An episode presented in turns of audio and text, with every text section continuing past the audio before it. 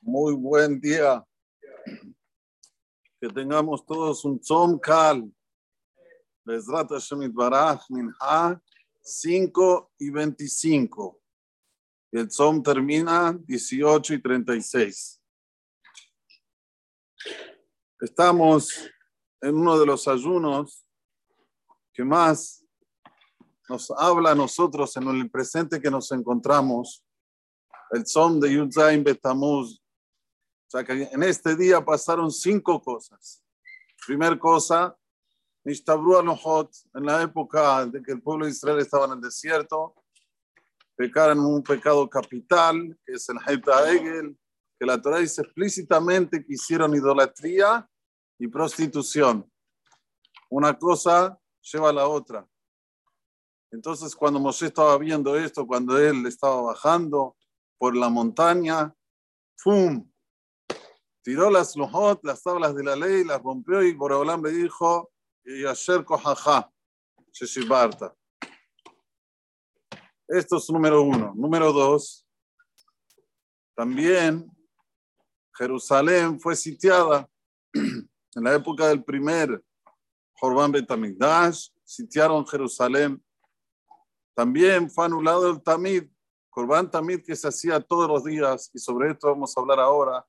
Se hacía uno a la mañanita, un Corban Tzibur, un Corban para todo el público, y uno al atardecer, que en el cual se terminaban todas las ofrendas que había en la época del, del Beit HaMikdash, que se llamaba Corban Tamid Shelben Ha'arbaim, que era siempre en, en el atardecer. Y después también colocaron un Selem Bajejal, una idolatría dentro del Ejal Hashem. Y por último, Apostumus Sarafet Torah. Apostumus quemó la Torah al Y vean cómo una cosa está relacionada con la otra. Nosotros pensamos que hoy estamos muy lejos de todo esto, pero lamentablemente no. Donde hay prostitución hay idolatría, donde hay idolatría y prostitución, siempre Yudzaim Betamuz va a caer en la Perashat Balak. O en la Perashat Atzma, o un poquito antes, o ahora como están después, pero siempre va a estar entre Balak y Pinehas. ¿Cuál es el motivo? Perashat Balak termina con esto, con idolatría y prostitución. Y Perashat Pinehas comienza también con esto.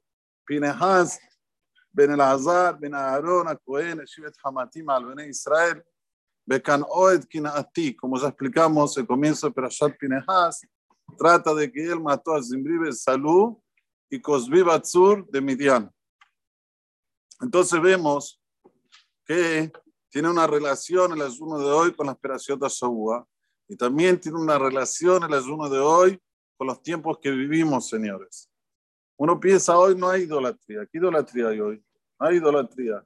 Lamentablemente hay muchas, no una. Unos idolatran el teléfono, otros idolatran no sé lo qué, cada uno con su idolatría. Y eso lleva a los alenos a prostituirse, a decir que bueno, no pasa nada si yo salgo del camino, hago cosas indebidas, veo cosas indebidas.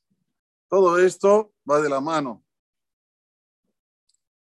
Ahora, el Kurban Tamid, qué grandioso era el momento cuando había Kurban Tamid. Miren lo que dice el Midrash Tanhumá. Dice el Midrash Tanhumá. En Adam, Lam, Yerushalayim, Beaver En la época que existía el Kurban Tamid, no había una persona que dormía en Jerusalén con un pecado en su mano. Tamid,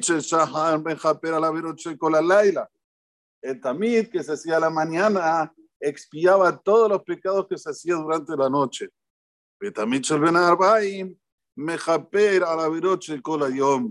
Y el tamid que se hacía en el atardecer, ya terminando el día, finalizando, digamos, el día diurno, eso expiaba todos los pecados que hizo la persona durante todo el día.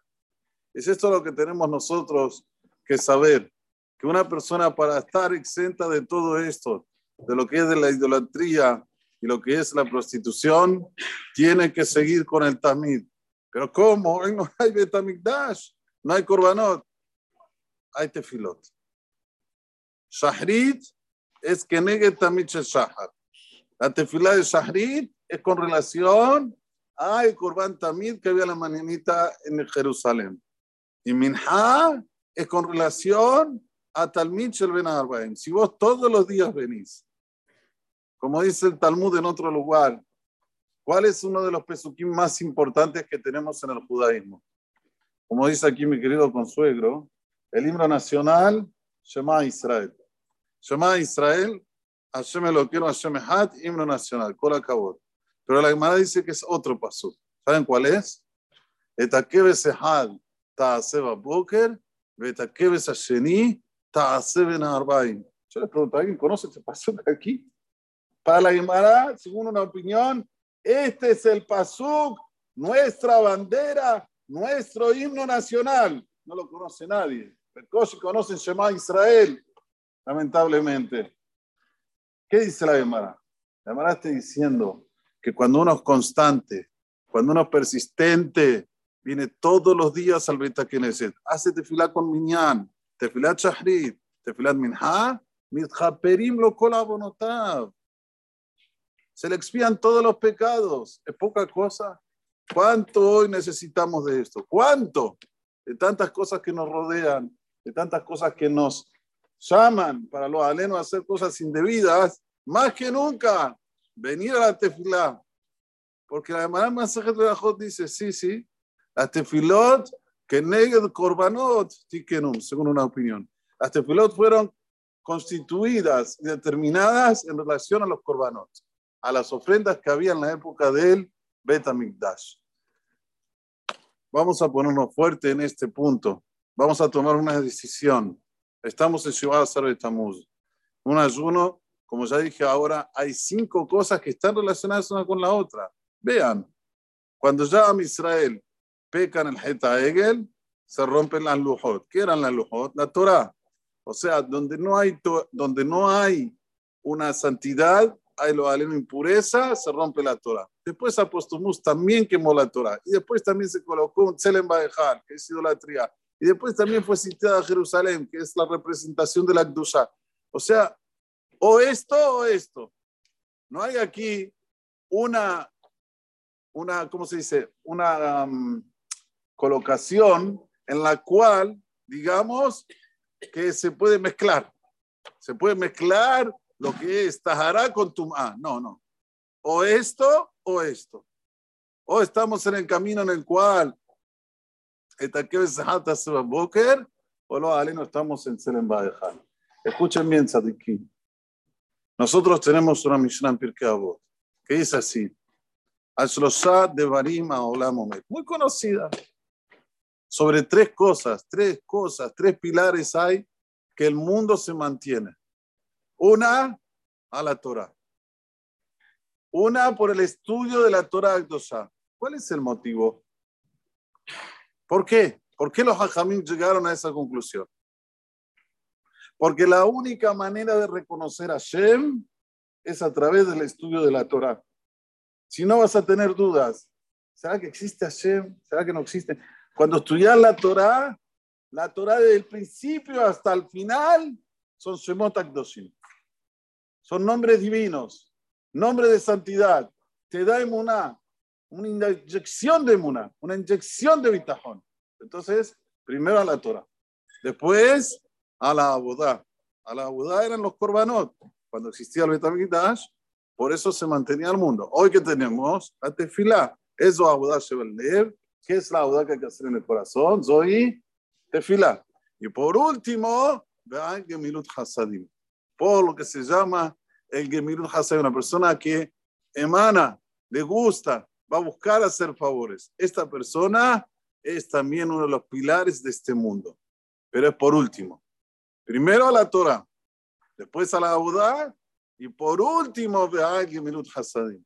No hay que agarrarse nada más de Gemirut Hasadim y lo de antes no, al revés. Empecemos de primer Rishon Rishon, primero Torah, después Abudá, después Gemirut Hasadim. Es así que los Hajamim nos colocaron esta orden. Y uno siempre tiene que saber cómo yo sé si estoy haciendo las cosas bien o no. Uno siempre tiene que preguntarse, ¿será que Hashem está contento con lo que estoy haciendo ahora o no. Si Hashem está contento, estoy haciendo bien. Si Hashem no está contento, no estoy haciendo bien. Es este el parámetro y el termómetro que tenemos que tener. Y ahora que me recordé, el Arizal, en su libro, eh, en el libro que hizo Rohaim Vital, que lo escribió sobre el Arizal, él dice que también en nuestro cuerpo nosotros tenemos tres, digamos, eh, líneas, tres líneas. Tenemos Hesed, que es la mano derecha, tenemos Geburah, que es la mano izquierda, que es Din, y tenemos Tiferet, que está en el pulmón, acá, que es el medio. La persona no debe ni ser Baal Hesed al punto que pierde todo lo que tiene, ni también tiene que ser Geburah, Din, no darse de acá, ser así, mano cerrada. Tiene que estar en el medio siempre, en el Tiferet. Tiferet es la del medio. Y esto es lo que es Am Israel. Jacob es Tiferet. Como dice la Mishnah en Pirkei ¿cuál es el camino que tiene que elegir la persona? ¿Cuál es el camino? Con, como dice, Shetiferet lo minadam, Shetiferet lo hacer, Shetiferet lo minadam. Persona siempre tiene que estar buscando la línea del medio, esa línea que se tiene que preguntar siempre, ¿será que Hashem quiere que haga o será que Hashem no quiere? Y si no sabe, que le pregunta a un rab. Y el rab lo va a dirigir como debe ser. Y esto es lo que es. A la Torah se refiere también sobre el rab. A la abodá, tienes que la abodá de Tamidot. Ni ser muy eh, ni ser muy. Porque si no pasa a ser shlilit, ¿cómo se dice? Negativa. Si uno va al Hesed, tiene, por ejemplo, 100, gana 100 pesos da 100 pesos de tzedakah. Está haciendo mal. La, hermana dice la persona puede dar más que el 20%. Solo si Baruch Hashem Olam le dio fortuna como Bill Gates, ahí sí puede dar 90%, porque el 10% que le queda es para él, para sus hijos, para su nieto, hasta el Bayat Mashiach. Pero si no, ¿cuánto ganaste? ¿100? Lo máximo que puedes sacar de acá son 20. Esto es a la Abudá. Y por último, el Gemirut Hasadim. Si vas a, tener, vas a tener un rab, vas a trabajar sobre tus características, vas a hacer un Gomen Hestamiti. Baruch Adonai Leolam. Amén, amén. Déjame ver que yo me la saca,